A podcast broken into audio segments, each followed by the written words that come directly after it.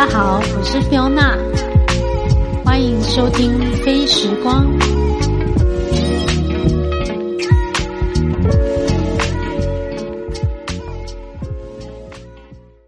嗨，大家好，我是 Fiona，感谢你的收听《飞时光》。今天是一月十二号，礼拜二。然后也是我们第二季第二集的播出，不知道大家有没有听了上一集？就是有一个节目访谈的形式呢，这个会是一个呃新的尝试。下一集呢，我们也会即将访问另外一位来宾，也是我非常非常好的一位好朋友。啊，我想说，从好朋友下手应该比较容易，这个邀约跟录音，所以请大家敬请期待。然后他本身是跟我一样，也是在网络圈工作非常多年的一个老司机啊。我讲老司机是指他在业务这个角色里面呢，我觉得是我。认识里面最热情的，然后他的能力也非常强，就是不管是呃，长年以来我们在网络广告的领域里面的角色，那其实前几年他一直在另外一个崭新的 IT 产业做了非常非常的杰出。我就先预告到这好了，因为我觉得会有很多精彩有关于职场上或者是一些个人。职涯规划上面非常厉害的，就是在职涯规划上面非常杰出表现的他呢，应该可以替大家带来很多崭新不同的观点，然后应该也可以启发非常多的朋友们有关于更换跑道啊，或者是适应一个崭新的职场环境，希望大家能够准时收听喽。好。那我不知道过去两个礼拜大家有没有被这个霸王级寒流给吓到呢？因为天气非常非常的冷，所以大家一定要注意保暖，不要感冒了。这几年呢，我觉得台北好像蛮容易下雪的，就是大概几年前的差不多也是一月二月的时候呢。呃，也传出了一些下雪的状况。其实我住在日本大概有四年时间，我住的城市是在东京。其实东京算是至少比台北就是纬度比较高，但是在那四年之中，我好像也只有目睹过两次，就是市区有下雪的状况。所以我觉得难怪上礼拜就是连续两周的时间，很多人会。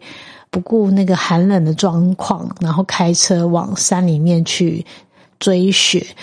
这大概也是因为这一年来就是不能出国的的关系。因为过去可能大家会赏雪，会到海外去，可能是像北海道啊，或者是其他国家去滑雪等等。但是因为大家实在太渴求了，可能被那个美景的照片给吸引了，所以。可能不管就是多辛苦，都想要往山里面去找到一点点这个雪带来的一个小确幸，或是生活上生活之中的一个小小的惊喜。那追雪的话，还是要注意一下行车的安全，或者是要先查好一些相关资料，免得就是因为塞车或者是。雪链没有安装好啊，导致的一些危险。那这是我一个小小的提醒，因为我上礼拜本来也想跟着这个朋友一起到山里面，到太平山去去看雪，因为我们可能太天真，没有好好想到这个礼拜六就算是清晨出发，其实到了太平山下要往山里面走，其实几乎要等个。按照朋友分享的时间，可能要从六点到十点才能到。你可以想象，就是平常的路大概要花三倍的时间才能够抵达。所以你如果没有足够的耐性呢，其实是没有办法这样子，就是一路辛苦的看到雪景。所以雪景的代价也非常高。但是我相信漂亮的景色当前，我觉得能够带带来那种心灵上的满足是非常非常无价的。所以不知道还有没有多少机会在今年的冬天看到不用出国就可以看到的美雪。景致。所以祝福大家，如果有机会看到雪的话，好好感受一下，因为我觉得这种冷才是真正的冬天。我一直觉得，虽然在家里这样窝着，或者这样在被窝里面都不想起床，但是这个这种冬天的感觉，真的格外的有一种。特别的一个感一个感受，然后希望大家引咎于这个这个寒流来的时候，非常，我觉得一一年大概只有几天吧，所以就是尽量享受那个低温的另外一种温暖的感觉。这样听起来矛盾，但是我在我心中，我觉得反而越冷的时候，内心的那种温暖的，然后发热的感觉特别明显，跟记忆深刻。好的。刚过了新年呢，不知道大家有没有许下什么心愿，或者是一些崭新的计划呢？我在去年年底，大概就是几呃，大概十天前吧，啊，我有一个算是一个比较年长的朋友，这个年长朋友姑且说是一位大姐好了，因为在去年下半年的时候，我有因为一个因缘际会参加了一个。礼拜五的爬山的行程，然后那一趟其实是一个意外巧合，就是跟了一个我以前在工作上面碰到的老板。那因为他在去年的上半年的时候，我觉得很棒，因为他很提早退休吧，就是距离大家想象的退休年纪大概有提早个十到十五年。所以就是他参加礼拜五，他固定跟一群比较早退休的大哥大姐们，他们的固定礼拜五的爬山行程，所以认识了这个非常杰出，我认为非常杰出的一个女性高阶主管，但是她已经退休了。然后她组成了一个新的社团，叫做就义珍姐，我就是称她义珍姐好了。她组了一个社团叫。壮运动，这个相关连接我也会留给大家，在我们的那个资讯节目的相关资讯栏位上面。如果有兴趣的朋友，如果你也是，呃，我认为四十五岁以上应该就可以加入了。虽然里面的初期的一些 member，大家的年纪可能都有五十五以上到六十吧，我想就是。搞不好自己的小孩都已经开始工作，或者是甚至已经有孙子了。这种，我觉得是前辈们。那我会在这一集节目特别提到，是因为在今年的一开始，因为我加入之后呢，我发现益珍姐呢号召了一个非常有趣的一个挑战。我觉得有点难，但是拆开看，它其实并不难，就是它能够挑战每一天都做。五十下的深蹲，呃，我不知道听众的你对于那个重训或者是运动的知识接受度如何？但是如果你有听过深蹲的话，应该不陌呃，应该知道它对于身体所能够产生的一些好处是什么，应该不陌生。有一个比较好的方式呢，就是你 Google 一下深蹲的好处这五个字，你就可以看到非常多的搜寻资料结果，里面告诉你它有什么样的好处。我觉得不光是一个，比如说臀部线条的锻炼，因为这个是最常被大家就是记得的一个好处。然后第二个好处就是。它可以帮你锻炼全身，就是虽然你觉得好像只有半蹲，是小时候好像罚站嘛，半蹲只有腿，但是事实上你的核心力量的驱动呢，也会帮助非常多，还有背肌啊，或者是腹肌等等。所以虽然看起来。只有好像身体上下，然后腿跟肌那个屁股这个部分在做锻炼，但是它其实是全身的一个动作。不过它可以搭配一些，比如说重量的增加，你可能手持哑铃或者是杠片也好，或者是你可以分腿蹲，或者是另外一只腿可以放在那个锻炼的那个长。长板凳上面，就是做一些比较不一样的变化，但是还是驱动你的大腿跟臀部的力量去做蹲的动作，呃，它都可以替你带来不一样的一个效果。那我觉得还有一些好处，包含可能就是一些身体循环、代谢等等的。有人说，特别是有爬山朋友，如果你有在那个叫做心肺的力量。我觉得我自己在练深蹲，如果练到某种次数以上，就是时间如果持续的话，其实你那个感觉，那个心肺在作用的状态是蛮明显的。虽然它跟跑步不大一样，但是我觉得，呃，我的感受是蛮明显的，就是它是可以让我。呃，有一种多重的锻炼的效果。那我觉得最重要的，我要分享的是能够启动一个持续的练习非常重要。那我很感谢这个社团，就是有号召了这样的一个活动。呃，我也不知道我能够天天做到什么时候，因为人的惰性是很难说的。也许我在下礼拜之后我就忘了。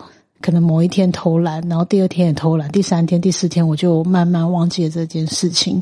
可是我觉得可以趁一年的一开始呢，来激励自己，就是针对一个好的习惯能够持续。虽然它可能花不到你多少时间，但是如果你有件事是对，你就持续做就好了。这个面向呢，我非常激励所有听众，就是不管你在生活上想要优化的项目是什么，可能是一个营养的正确的饮食习惯，比如说自己备餐，或者减少吃加工食物啊，或者是增加吃 whole food 的比例，或者是哎不要喝含糖饮料。或者是喝什么冰的东西之类的，只要你认为这个东西对你来说是有正面的，这个你要做对的事情，那你就是挑一个不是太难做到的，但是慢慢慢慢随着时间把它强度增加，或者是比例扩大，或者是范围增加等等的，让所有事情都有一个阶段性的进步。我觉得。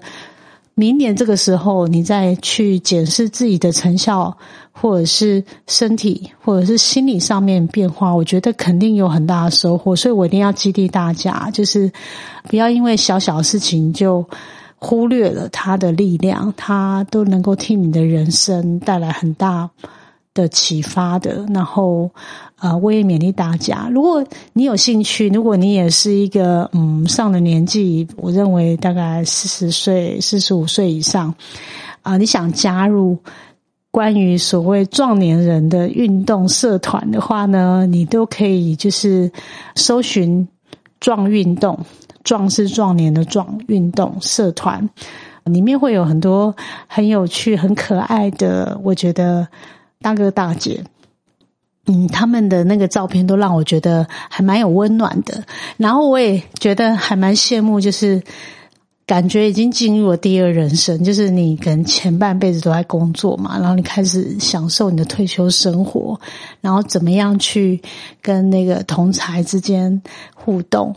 那我觉得这个义珍大姐她非常热心的在经营社团，也让我觉得在这个社群的年代，什么样的 group 都有它活跃的可能性。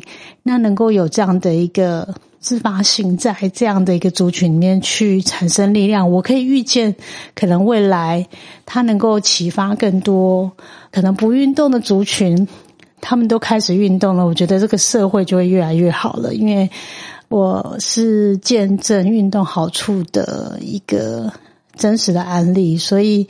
鼓励大家有空呢就去挑战吧，不管你要做深蹲也好，或是什么跳绳，什么都都可以有，只要是一个很容易开始进行的一个挑战，只要做了，距离那个目标就不远了。我还是要就是激励大家，给大家一点这个心灵鸡汤。最近呢，我有在 Netflix 上面呃发现一个新的节目，这个节目的名称叫做《冥想正念指南》，我觉得蛮好的。然后它的发音是中文的，所以呃，如果你没有时间，就是在电视机前面观看，你也可以试着用耳机用听的。然后它每一集大概有二十分钟的时间。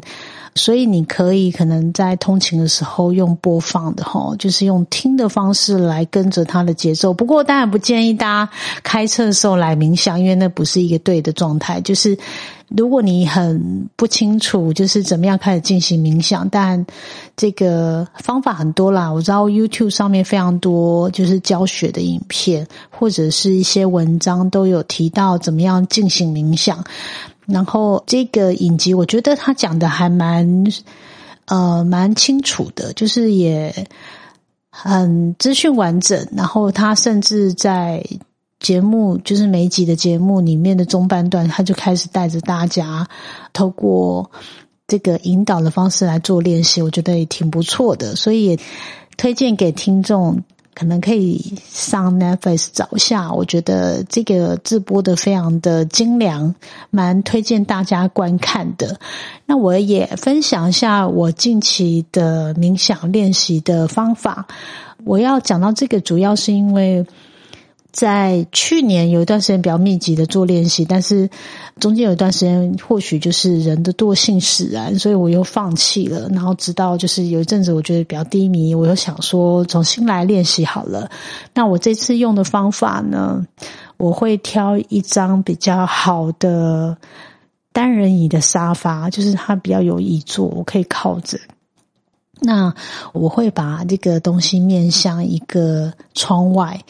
但是我在做冥想的时候，我尽量挑早上的时间，就我觉得一整天的启动会是一个比较好的开始。然后我会带上 AirPod，就是我的耳机无线耳机，我让那个音乐呢可以选择用 Spotify 的冥想的歌单。这个只有音乐哦，它没有引导，就是让自己还是用音乐单纯的方式，然后自我跟自我对话。然后一开始呢，我先。在心中就是做一个比较仪式感的设定，然后让自己进入那个状态。我通常一次的时间会从十五分钟到二十分钟慢慢开始。你你在冥想的时候，你会觉得，哎，这个时间够吗？然后是不是还可以再持续？我我自己有在感受这个时间加长的可能性。不过，当然还要看你早晨早上的时间的规划来不来得及，或者是如果赶上班等等，你也可以利用一整天的其他时间。根据我在找这个跟冥想相关的资讯里面，其实蛮多人提到，不一定是要坐着，你也可以是躺着。那也有人很有趣，有人是在。行进间也可以哦，但是我觉得我还没有到这个能力啦，所以我暂时就是还是在家里练习。嗯，冥想让我觉得它可以让我的专注力比较集中，然后可以有比较好的一个静心的环境，让我去把比较不该有的杂讯从那个思绪里面抽离。我觉得。这个锻炼蛮好的，然后我持续也会跟大家分享，日后我可能有一些体验吧，或者说比较真实的应验，在我生活中得到了好处，我觉得可能会更有感觉一点。不过年初的一开始，我刚刚讲了有一个深蹲的习惯，然后我也开始每天做冥想练习。那此外呢，我也觉得有一个很好的方法，也就是每天用。笔记的方式来记录每一天你觉得很感恩的事情。嗯，我觉得笔记的方式，我之前可能有提到了，就上一集节目有讲到书写的习惯嘛。那我也进行应该有几周的时间，我觉得很好，就是每一天我都能够去回想这一整天里面发生了什么样的事情，而这些事情可能是小小的一个。啊，从别人请我喝一杯咖啡这种小的事情启动，或者是，哎，我也可以请别人喝一杯咖啡，我也觉得感到呃心中非常就是温暖。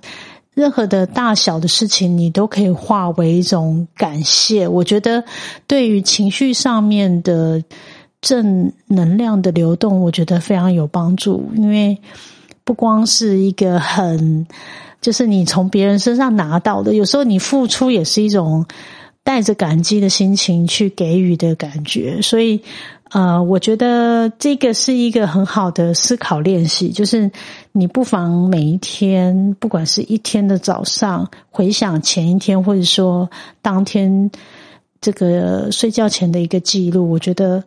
对于那个内心的平静是有很好、很好、很直接的帮助的。至少在我身上，我看到的是。然后去年我们有谈到就是丰盛的定义嘛？那我觉得感恩的记录也让我觉得对很多事情都有不一样的改观，然后。对于不好的事情，我慢慢也可以就是放下，或者是让它减少对我情绪上面的波动影响。